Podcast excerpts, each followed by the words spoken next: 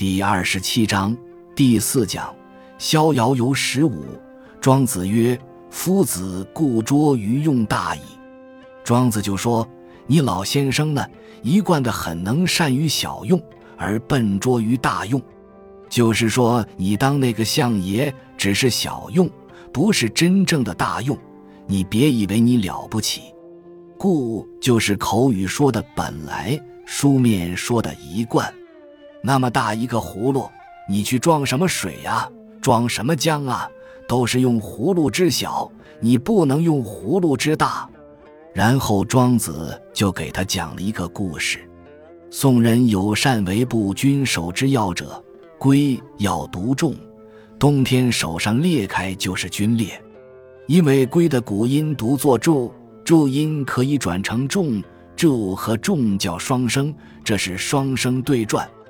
现在还在用这个字，比如发生旱灾，农田都皲裂了。这句说宋国有一家人。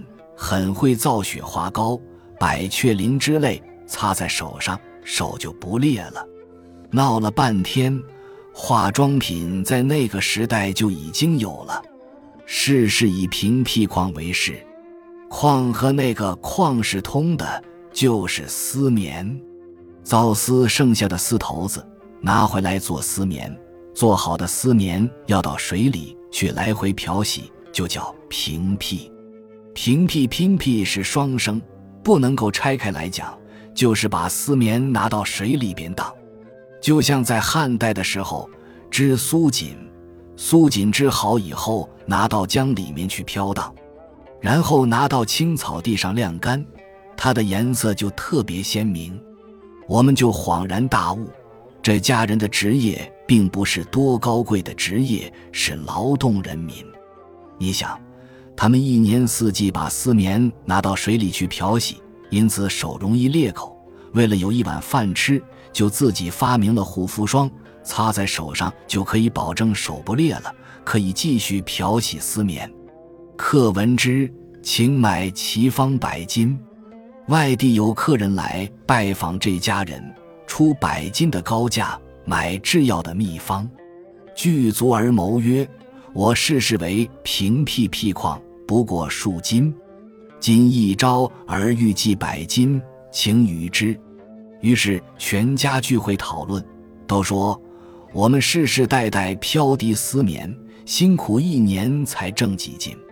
现在卖技术，一天就赚百金，卖吧。客得知以税吴王。来客买的秘方以后，远游吴国。觐见国王，取得信任。曰：“有难，吴王使之将，东与越人水战，大败越人，裂地而封之。后来越国侵犯吴国，吴王派他带领军队参加冬季水上战役。他的士兵都查了这种护肤的特效药，手脚不生冻疮，结果把越人打得大败。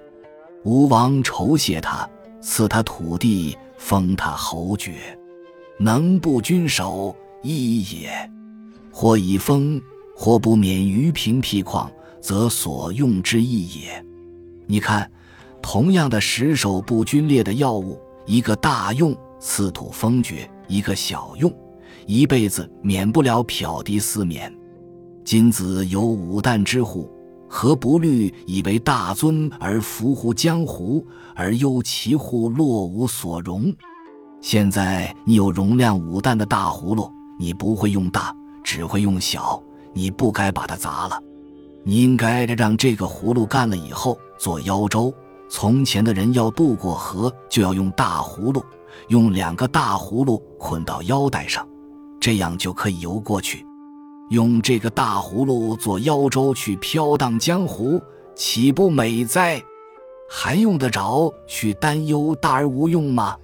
庄子说的“飘荡江湖”的意思，就是要会师，不要去做官，回到民间来，不要那些荣华富贵。则夫子犹有朋之心也夫。这样看来，你老先生的思路仍旧扭曲如蓬草啊。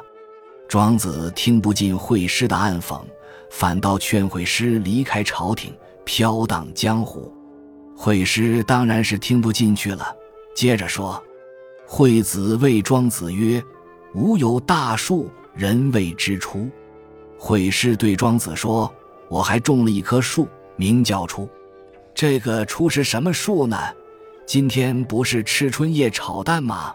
春叶摘子香椿，还有一种和香椿相似的树叫臭椿，臭椿就叫出。’”其大本臃肿而不重绳墨，其小枝卷曲而不中规矩，立之徒将者不顾。树身长满疙瘩，木匠弹不下墨线。旁棵高枝全是弯的扭的，圆不中规，直不中矩。长在大路边多年了，木匠走过，熟视无睹。金子之言，大而无用。众所同去也，先生，你所说的话都是空话，就像那棵臭椿，大而无用。难怪呀，众人都不理睬你。惠施拿臭椿来骂庄子，为什么叫臭椿呢？是因为它的木材本身就发出一种臭气。我当过锯木头的铁匠，我了解这两种树木。椿树不但嫩芽可以吃。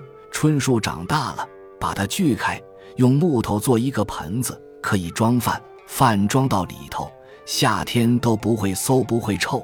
它的木质芳香天生有杀菌能力，这是香椿。